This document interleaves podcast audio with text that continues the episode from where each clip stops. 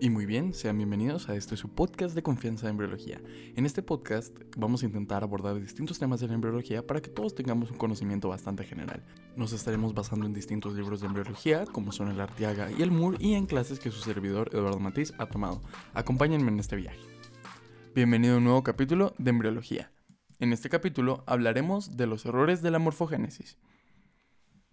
Estos errores también son llamados defectos al nacimiento son cualquier alteración morfológica o funcional que se presente al momento de nacer, por lo que estos defectos también son denominados defectos congénitos. Estos defectos no deben ser confundidos con los defectos hereditarios, ya que no todos son por trastornos que se heredan de los padres. La causa principal de estos defectos puede ser desconocida, y le siguen causas multifactoriales, cromosómicas, genéticas y por último ambientales. Los defectos al nacimiento se presentan en el 3 a 5% de los recién nacidos vivos, y esta frecuencia aumenta a medida que se incrementa la edad, haciéndose más evidentes a los 5 años, cuando representan el 8%. La aparente discrepancia que hay en esta cifra se debe a que al momento del nacimiento, algunos defectos al nacer, aunque puede que ya estén presentes, puede que no produzcan ninguna sintomatología, lo cual dificulta su diagnóstico, y a lo largo del tiempo que se manifiestan pueden ser diagnosticados. Los defectos al nacimiento en los recién nacidos muertos se elevan al 10% y en los abortos espontáneos alcanzan alrededor del 40%, o aún más si solo consideramos los abortos del primer trimestre.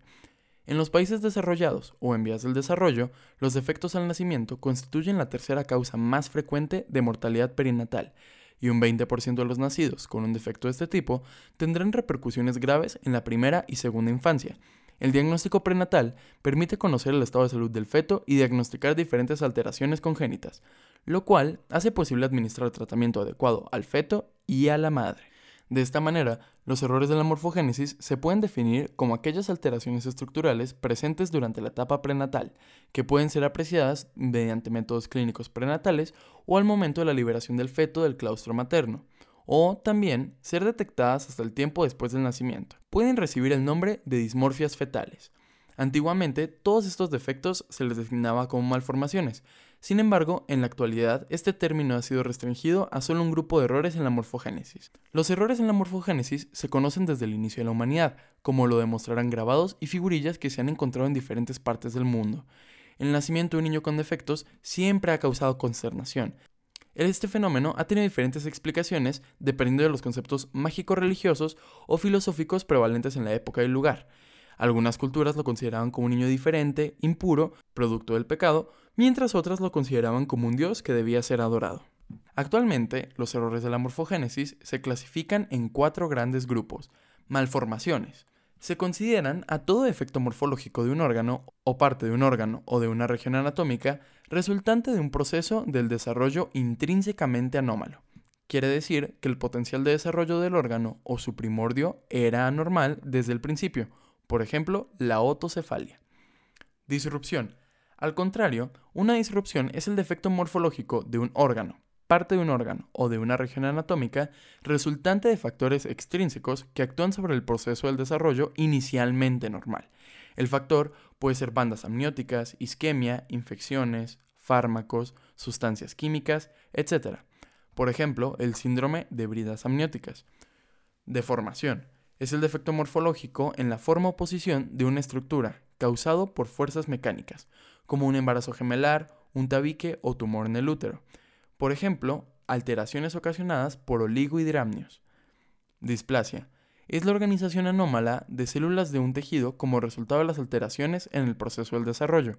Las displasias pueden afectar a varios órganos o estructuras, por ejemplo, una displasia ósea.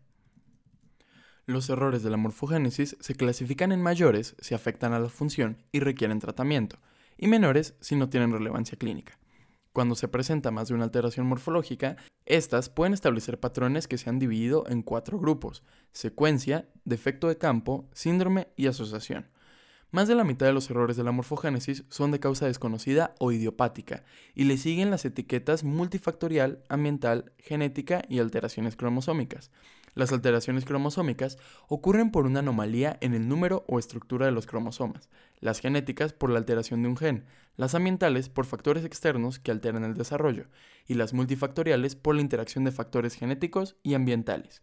Las técnicas de diagnóstico prenatal permiten determinar el estado de salud o enfermedad de un embrión o feto para darle la atención más adecuada. Estas técnicas tienen diferente riesgo que hay que valorar junto con el beneficio de un diagnóstico prenatal preciso y oportuno. Las principales técnicas de diagnóstico prenatal son los marcadores en el suero materno, la ecografía, la amniocentesis y la biopsia de vellosidades coriónicas. Mediante estas técnicas se pueden diagnosticar la edad del feto, el retraso en el crecimiento intrauterino, las alteraciones morfológicas externas e internas, las alteraciones de la placenta y el útero, las anomalías cromosómicas, las alteraciones genéticas y los errores congénicos del metabolismo, también la maduración pulmonar, entre otros. Esto ha sido todo por este capítulo del diagnóstico prenatal. Espero que lo hayas disfrutado mucho. Hasta luego.